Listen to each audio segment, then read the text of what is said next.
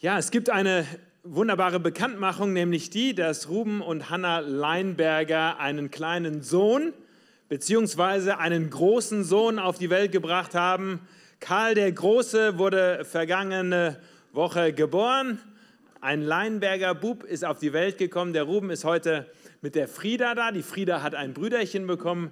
Mama und Karl sind äh, zu Hause und erholen sich von der anstrengenden Woche und den langen Nächten und dem neuen Lernen, was das eigentlich so heißt, Baby auf dieser Welt zu sein. Ruben, wir gratulieren dir und Frieda, wir gratulieren dir ganz herzlich dazu, dass ihr Zuwachs zu eurer jungen Familie bekommen habt. Und ich glaube, wir dürfen einmal kräftig applaudieren dafür.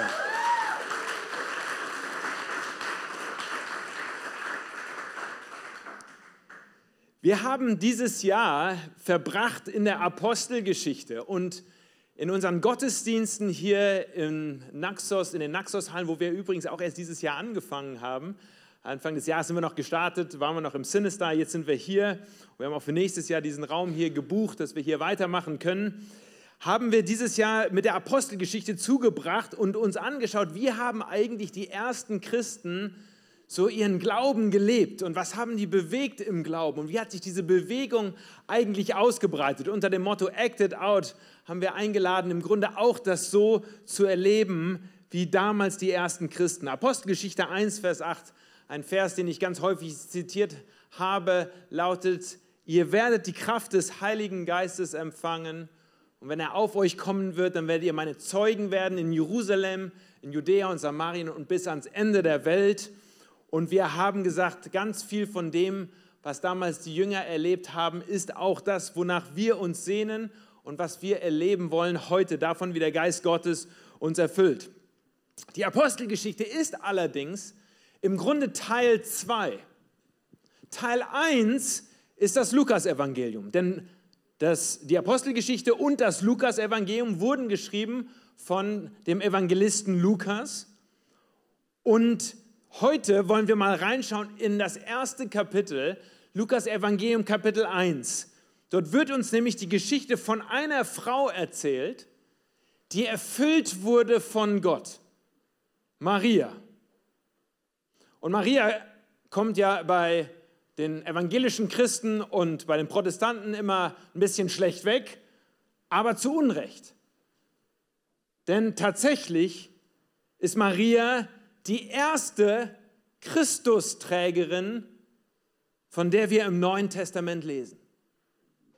Lukas Evangelium Kapitel 1, das erste Kapitel, das Lukas schreibt, um die Geschichte zu erzählen, beginnt damit, dass er die Story erzählt davon, wie eine Frau Gott in sich trägt. Sie hat Christus in sich getragen. Celine hat eben die Verse vorgelesen ab Vers 26. Lukas Evangelium Kapitel 1 ab Vers 26. Die Geschichte davon, wie der Engel Gabriel sich auf den Weg gemacht hat und nach Nazareth gekommen ist, zu dieser Frau Maria, die verlobt war mit Josef. Sie waren noch nicht verheiratet. Im damaligen Kontext hieß das, dass sie auch noch nicht zusammen gewohnt haben, noch nicht miteinander geschlafen haben wie wir in der Konversation mit dem Engel sogar herausfinden werden. Dieser Engel taucht auf bei Maria, begrüßt sie mit den Worten, du Begnadete, du, die Gnade bei Gott gefunden hat. Und dann bringt der Engel Gabriel ihr diese überraschende Nachricht, du wirst schwanger werden und den Sohn Gottes in dir tragen. Vers 31, siehe, du wirst schwanger werden und einen Sohn gebären und du sollst seinen Namen Jesus nennen. Und dieser Sohn, der in dir drinne sein wird, der wird groß sein und groß werden, Sohn des Höchsten genannt werden. Und Gott, der Herr, wird ihm den Thron seines Vaters geben. Er wird über das Haus Jakobs herrschen in Ewigkeit und sein Königreich wird kein Ende haben. Jetzt muss man wissen, dass Maria war Teil der jüdischen Kultur und der jüdischen Gesellschaft. Das war ihre Religion.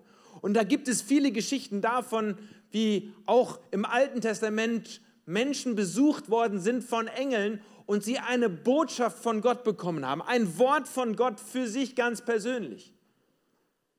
Aber zum ersten Mal in der Geschichte ist die Botschaft nicht nur, hier ist ein Wort von Gott, das du nun bekommst, sondern du bekommst Gott selbst in dein Leben hineingelegt.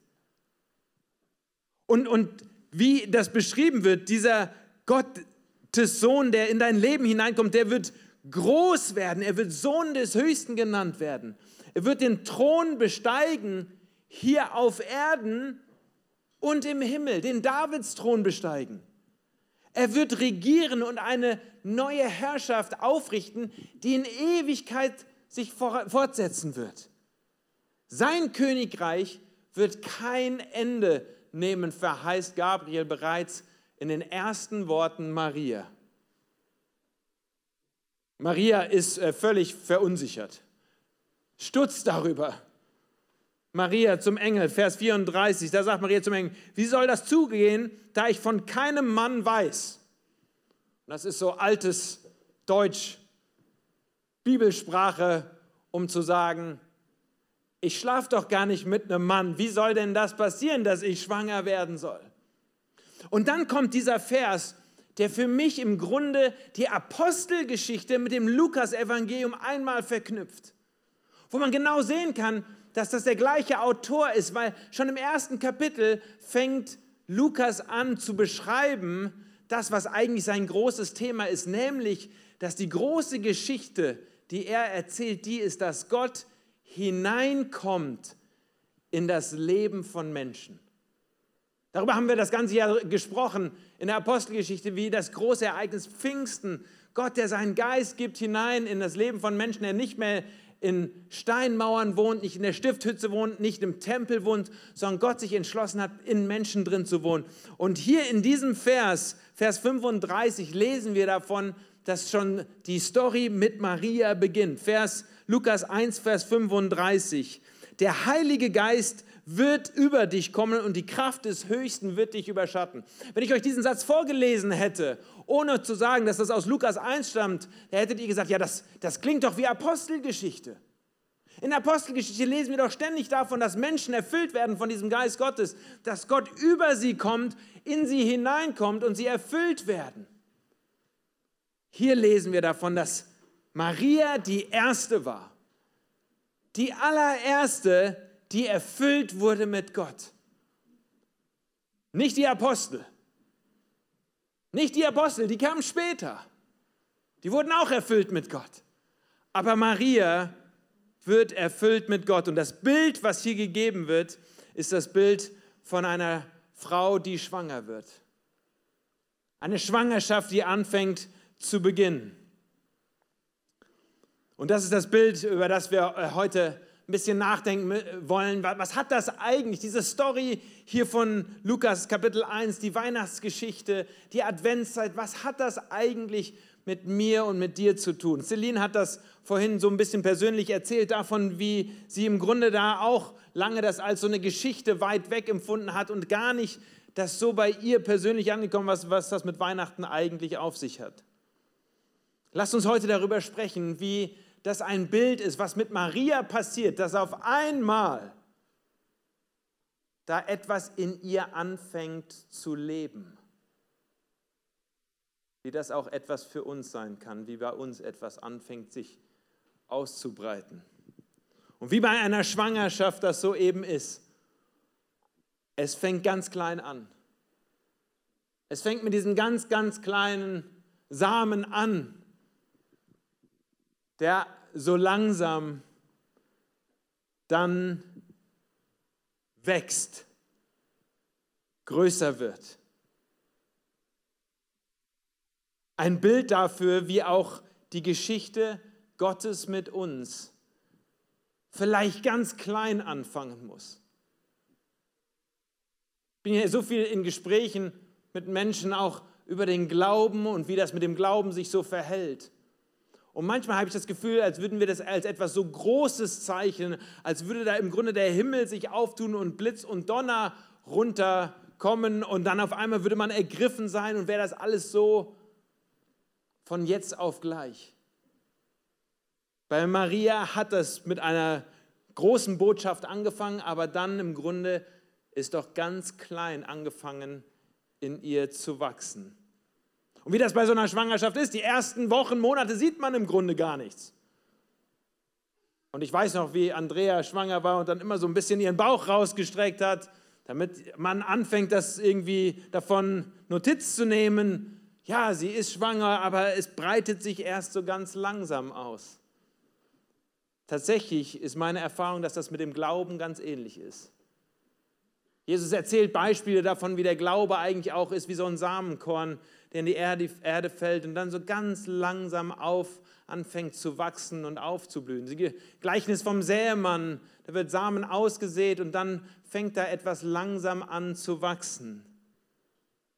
Ich weiß nicht, wie es bei dir war oder ist, ob du da zurückblicken kannst auf etwas, was bei dir auch irgendwie ganz klein angefangen hat und dann irgendwie immer größer wurde, immer breiter, immer dicker wurde. Aber ich kann mich noch gut erinnern, wie das äh, in meinem Leben war. Als Teenager habe ich angefangen, mich mit Sachen des Glaubens auseinanderzusetzen und habe in der Bibel geforscht. Es gab einen Schülerbibelkreis, den ich besucht habe.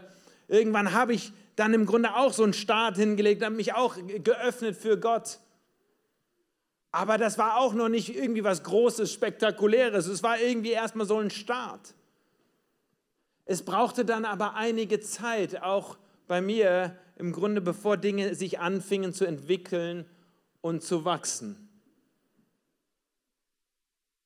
Ganz besonders prägend war für mich, als ich ein Austauschjahr als 16-Jähriger gemacht habe in die USA und ich bin dort hingegangen, um eine Schule zu besuchen, eigentlich um besser Englisch zu lernen.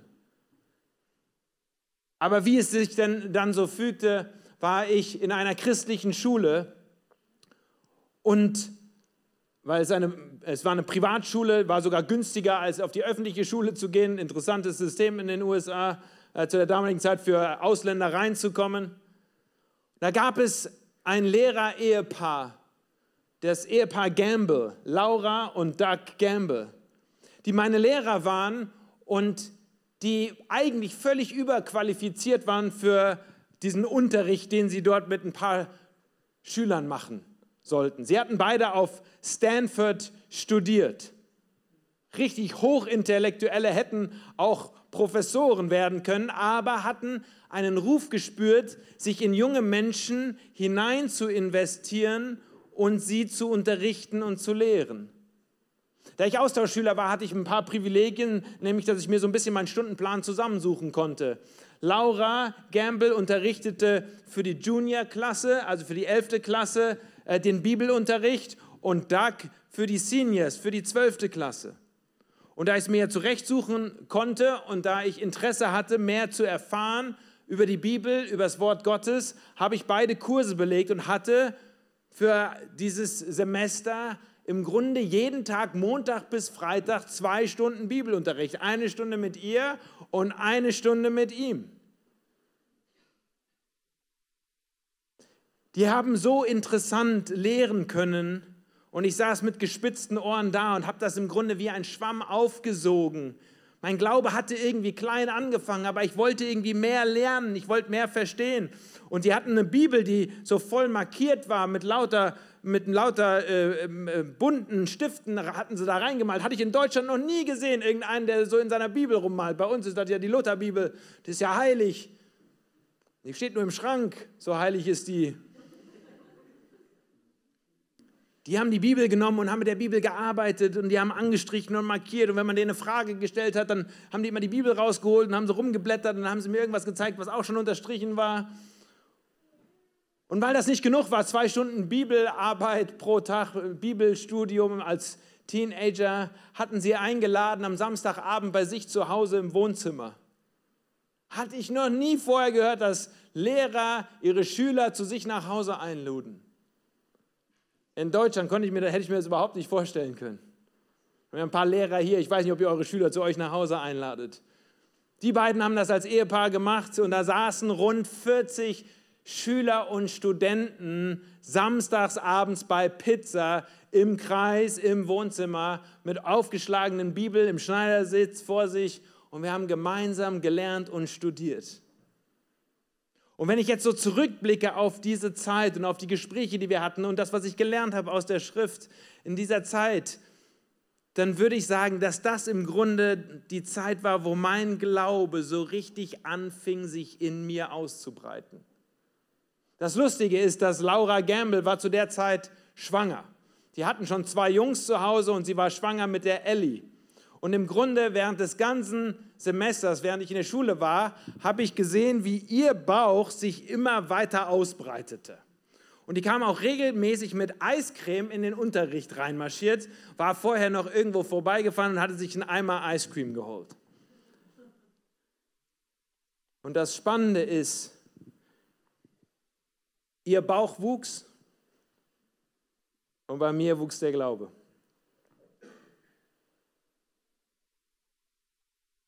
Etwas, was klein anfängt, breitet sich aus. Ich würde gerne mal kurz eine Bestandsaufnahme machen, bevor ich weiter äh, spreche. Und zwar die Frage stellen an uns heute Morgen, nimmst du geistlich zu? So habe ich die Frage mal formuliert. Wenn du auf dein Glaubensleben schaust, ich würde mal behaupten, bei jedem von uns hat da schon irgendwie was angefangen. was gehört haben. Vielleicht von den Eltern, vielleicht von Lehrern, vielleicht aus dem Konformantenunterricht, vielleicht von Freunden, die uns was erzählt haben. Etwas, was im Grunde bei uns angekommen ist und irgendwie reingefallen ist ins Herz. Aber wächst das auch bei dir? Breitet sich der Glaube in dir eigentlich aus? Wirst du fetter, runder, größer? Wir leben ja in einer Zeit, in der unglaublich Wert darauf gelegt wird, dass alles sich wachsen und entwickeln muss. Alles muss größer werden, schneller werden, Karriere muss sich weiter ausbauen, wir müssen mehr Geld verdienen, mehr Geld auf dem Konto haben, wir brauchen mehr materielle Güter, mehr Sachen, die wir zu Hause anhäufen. Wenn ich über die Zeit laufe, jetzt gerade in den Weihnachtstagen, habe ich das Gefühl, äh, es muss Notstand irgendwie in Deutschland sein. Die Leute rennen alle in die Läden und kaufen sich, kaufen sich als, als gäbe es übermorgen nichts mehr oder nächstes Jahr nichts mehr zu kaufen. Alles muss wachsen. Jesus spricht aber davon in seinen Lehren, davon nicht, dass äußere Dinge wachsen und größer werden müssen, sondern er spricht davon, dass Dinge in uns, die inneren Dinge in uns wachsen dürfen. In Johannes 15, Vers 5 sagt Jesus an einer Stelle, wer in mir bleibt und ich in ihm, der bringt viel Frucht. Genau an dieser Stelle verdeutlicht Jesus seinen Jüngern, dass wenn er in uns ist, wenn da er hineingekommen ist in unser Leben und wir sind in ihm, dann entwickelt sich etwas. Dann wächst da etwas, so wie eine Frucht, die an einem Baum auf einmal aufblüht, genauso blüht auch etwas in unserem Leben auf. Und die ganz ehrliche Frage, mit der wir uns immer wieder irgendwie auch selber konfrontieren müssen, wächst da eigentlich was Gutes in mir? Sind, ist da Frucht, die aus meinem Leben herauskommt? Wird der Glaube eigentlich größer oder bin ich eher auf so einer Verschlankungskur, wenn es um meinen Glauben geht? Nehme ich eher gerade ab? Jesus spricht davon, dass wenn wir ihm nachfolgen, auf sein Wort hören, dass das wie ein Haus ist, das gebaut wird auf festem Grund. Etwas, das entsteht, das stabil und fest wird. Wie ist das mit deinem Leben und wie ist das mit deinem Glauben? Wirst du da geistlich breiter? Wirst du da geistlich fetter? Galater 5, Vers 22 ist die Liste, die uns im Grunde vor Augen führt, wo wir selber überprüfen können, wie ist das eigentlich mit der Frucht des Geistes Gottes in uns. Galater 5, 22, die Frucht aber die der Geist Gottes in uns bewirkt. Wenn der Geist Gottes in unser Leben hineinkommt, dann entsteht da Frucht. Und hier ist die Frucht. Liebe, Freude, Friede, Geduld, Freundlichkeit, Güte, Treue, Sanftmut, Keuschheit. Sind das Dinge, die in deinem Leben eher größer werden oder verschrumpeln die eher? Nimmst du zu an Liebe oder nimmt deine Liebe ab? Wirst du immer geduldiger oder weniger geduldig?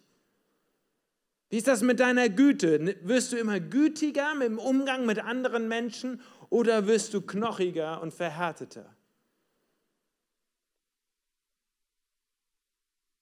Denk mal zurück. Die Anne hat das eingangs gesagt. Wir gehen aufs Ende des Jahres zurück. Wenn du dieses Jahr Revue passieren lässt, wie, wie hat sich dein Glaubensleben entwickelt in diesem Jahr?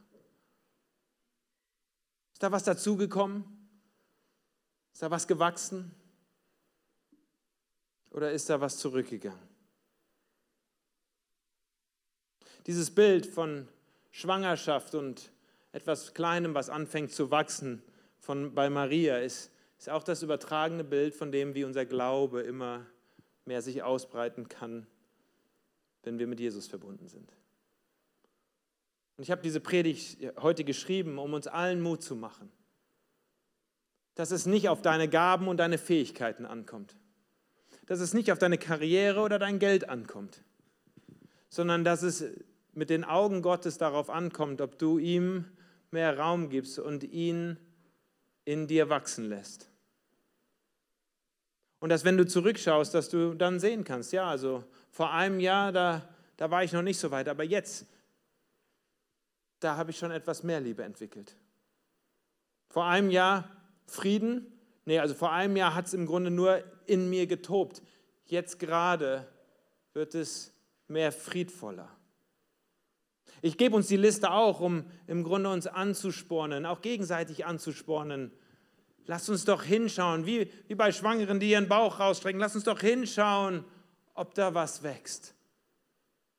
Lass uns das doch gemeinsam feiern.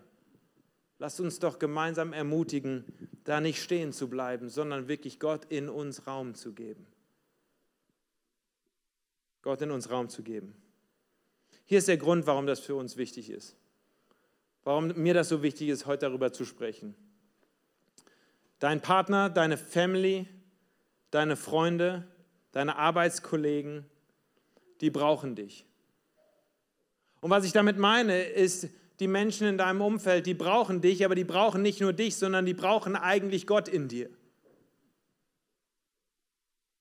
Die Menschen in deinem Umfeld, mit denen du jetzt diese Woche zusammen bist, mit denen du unter dem Weihnachtsbaum sitzt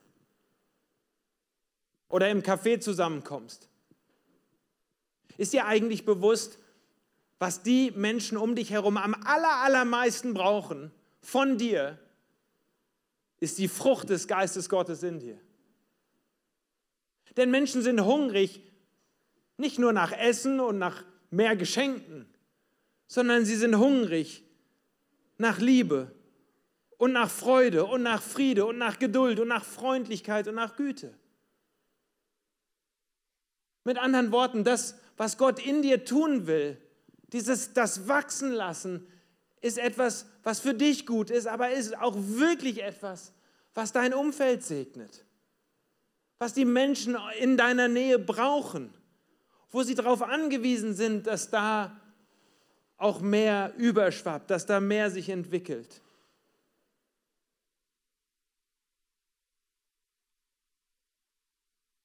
Ein krasses Bild für mich diese Woche war eigentlich etwas, was ganz, ganz, ganz, ganz hart und furchtbar war. Es gibt eine Familie, die schon seit vielen Jahren zu uns gehört, zur Kirchenaktion gehört in Wiesbaden. Ein junges Pärchen, das ich getraut habe vor einigen Jahren. Und die in den letzten zwei Wochen einmal äh, die Hölle auf Erden durchlebt haben. Sie war schwanger im vorangeschrittenen Monat. Und auf einmal hat sie gemerkt, wie das Baby in ihrem Bauch nicht mehr strampelt. Sie sind zum Arzt gefahren, ins Krankenhaus gefahren. Und dann kam diese undenkbare, furchtbare Nachricht, dass tatsächlich da auch tatsächlich kein Leben mehr in ihr drin ist. Das Baby gestorben ist. Es wurden dann Wehen eingeleitet, aber es dauerte einige Tage, bis tatsächlich dieses Baby dann tot auf die Welt gebracht wurde. Ich war der Erste, der reinlief bei dieser jungen Familie, als sie zu Hause angekommen sind. Und der mit ihnen dann zusammen im Kinderzimmer stand, das sie eingerichtet und vorbereitet hatten. So viele Hoffnungen, so viele Erwartungen, alles ist in Scherben auf einmal gewesen. Ich habe dann diese Woche am Dienstag die Beerdigung gehalten. Kleine Beerdigung. Ein paar Freunde, ein bisschen Familie. Ich weiß nicht, ob ihr euch das vorstellen könnt, aber als Pastor, der eigentlich gewohnt ist, auch irgendwie zu sprechen und zu reden, wie man auf einmal einen richtigen Kloß im Hals hat, weil man gar nicht so richtig weiß, wie kann man da jetzt irgendwie etwas sagen. Ich habe ein paar Verse vorgelesen, ich habe Texte vorgelesen, unter anderem einen Text äh, von Peter Hane, den ich euch auch mal eben vorlesen möchte. Da heißt es, Leben ohne Leid, ein Wunschtraum der Menschheit. Doch die Realität ist anders. Immer wieder gibt es Etappen voller Angst und Sorge, Trauer und Tränen, Verzweiflung und Enttäuschung. Auf den Wegen des Lebens geht es nicht auf, nur auf sonnige Höhen. Dunkle Täler bleiben uns nicht erspart. Macht das Leid uns fertig oder werden wir mit dem Leid fertig? Das ist die entscheidende Frage. Wir brauchen Trost, keine Vertröstung, Ermutigung, keine leeren Worte, Hoffnung, keine Illusion. Ich hatte mir so vorgenommen, als ich dann zu diesen Eltern gesprochen habe und zu der Trauergemeinde, dass ich Ermutigung sprechen möchte, keine leeren Worte, dass ich Trost geben will, nicht einfach nur Vertröstung.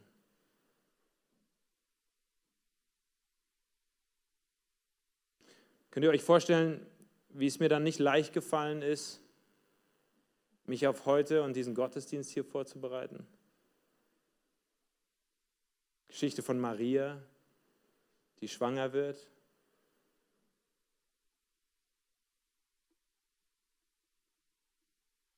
Das, was Gott in unserem Leben machen möchte, zu beschreiben, während gleichzeitig ich so die Bilder vor Augen habe von dem, wo auch Dinge so ganz furchtbar laufen können. So tragisch, so dramatisch, so traumatisch.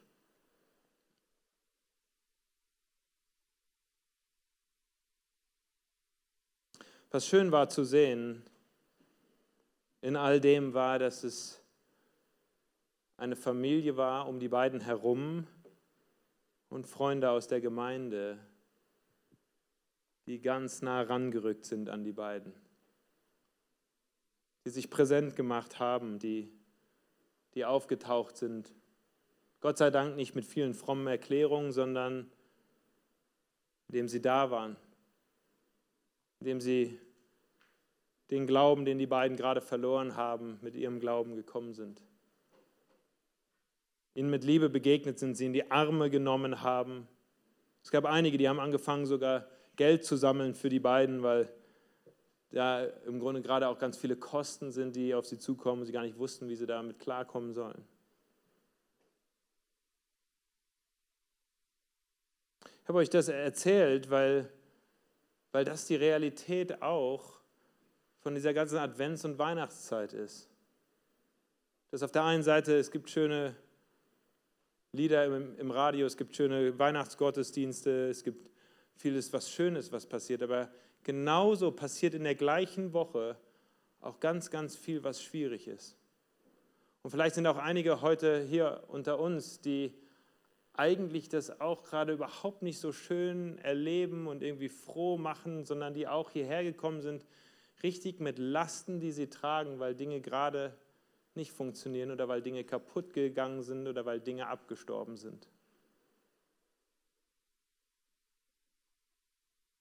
Und da ist es so wichtig, da ist es so wichtig, dass wir Gott in uns den Raum geben,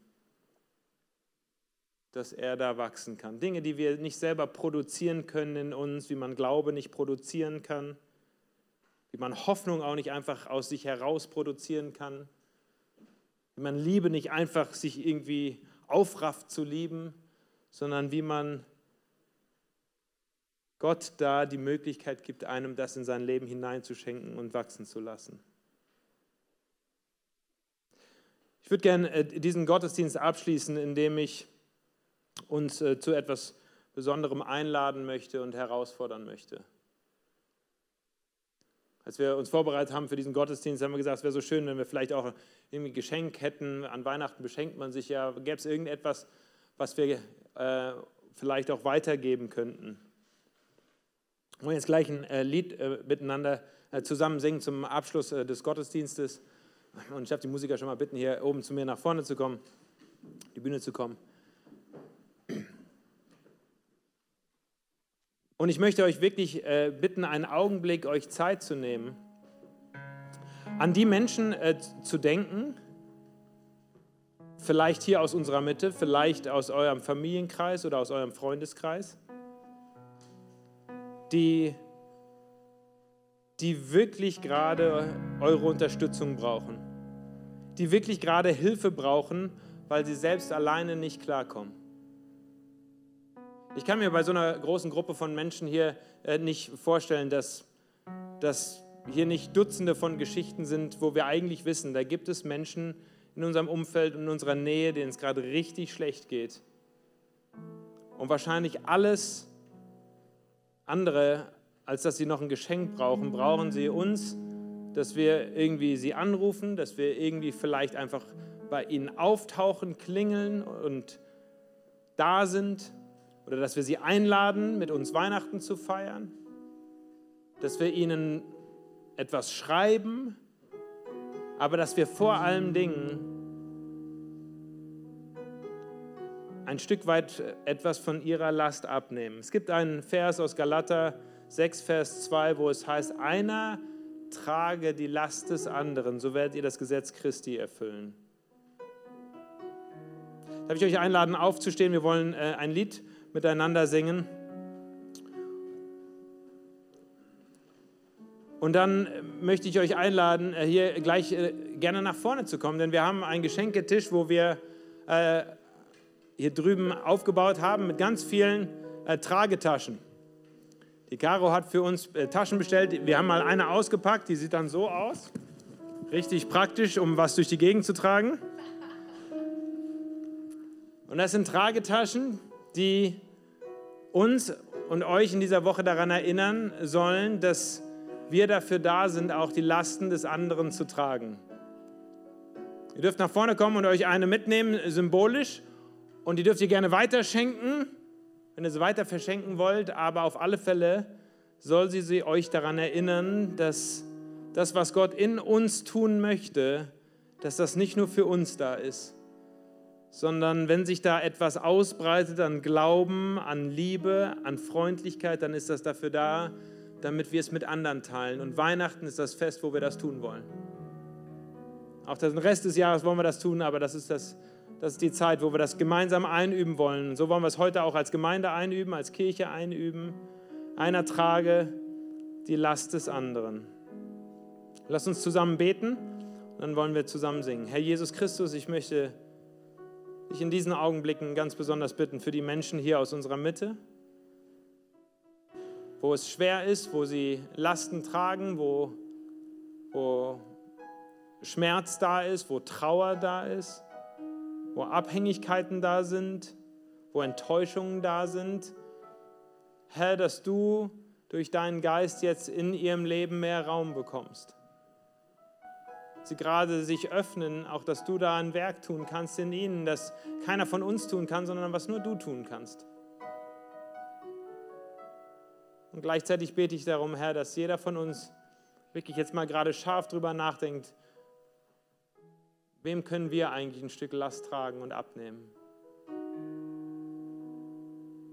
Herr, ich bete für diese Familie in, in Wiesbaden.